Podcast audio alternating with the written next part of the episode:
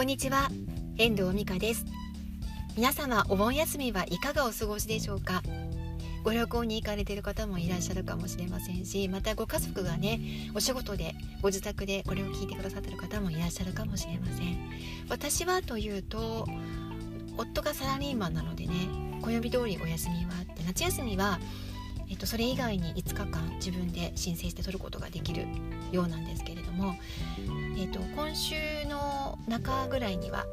の家族でキャンプに出かける予定になっています。今から何を食べようかとか何を作ろうかとかどんなことして過ごそうか何時に行こうかっていう話をちょっとしてあの話が盛り上がっているところです。でこの週末については昨日もお話した通り昨日もというか前回お話しした通りセミナーコンテストにってきたんですよね。でその流れの中でセミナーコンテストは関西初なので関西でいつもお世話になってる皆さんがあの札幌入りされていることもあったので交流も深めながらあの楽しく過ごした3日間ではあったんですよね。で今日もあの最終的にそのセミナーコンテストの主催者の立石さんの話し方プロフェッショナルな話し方講座っていうのに参加をしてきました急遽昨日の一般決めて今日行ってきたんですけれどもこれから YouTube の配信を始めていくその自分のコンテンツを自分の口で語っていくというところについてはすごくあのためになるお話話をしていただけたのでちょっと整理をしながら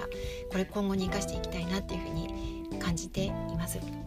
立石さんの話の中で面白い話があったんですよね一つシェアしていきたいと思うんですけれどもそれっていうのは立石さんご自身が、えっと、服飾戦略家の女性の方と交流があってその方とあのお話をしていた時の話なんですけれどもあの立石さんね3年後どうなっていたいですかっていうふうにヒアリングされたみたいなんですよね。それはあの立石さんの洋服を見立てていくっていうお仕事も依頼したということもあったようなのででその3年後の自分に見合った服を選ぶことになったそうなんですよ。で3年後はこうなっていたいこんな風な自分になっていたいっていうそういうのがあってそこに見合った服装は今とは全く違っていたその時に着ていた服とは全く違っていたっていう話だったんですよねだからそこに向けて服装を変えていった時にあの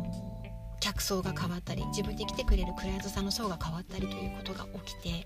そこのやっぱりそこに向かって決めていく覚悟があると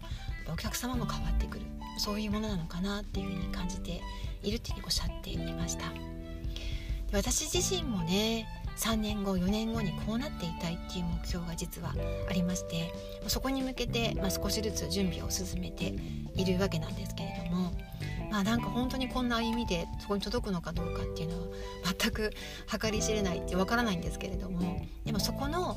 その何3年後の未来4年後の未来を想像しながら自分で動きを始めるということになればやっぱり方向性がおのずと見えてくるっていうふうに思うんですよね。例えば自分の発信であったりとかブログの内容だったりとか何を今自分がしなきゃいけないのかというところの逆算ができるようになっていく。そんなことをこ最近感じているんですよね。皆様のなんかねこの3年後4年後の計画はいかがでしょうか？何か自分の展望とかこうなっていきたいという目標はありますでしょうか？あの私もこの夏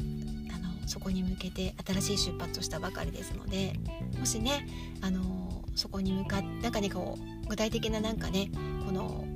目標というかこうなっていきたい自分の描いている未来の姿をこのお休みの時にね少し深めていくのもいいのかなっていうふうに思いましたので今日はねシェアをさせていただきました。いかがでしたでしょうか？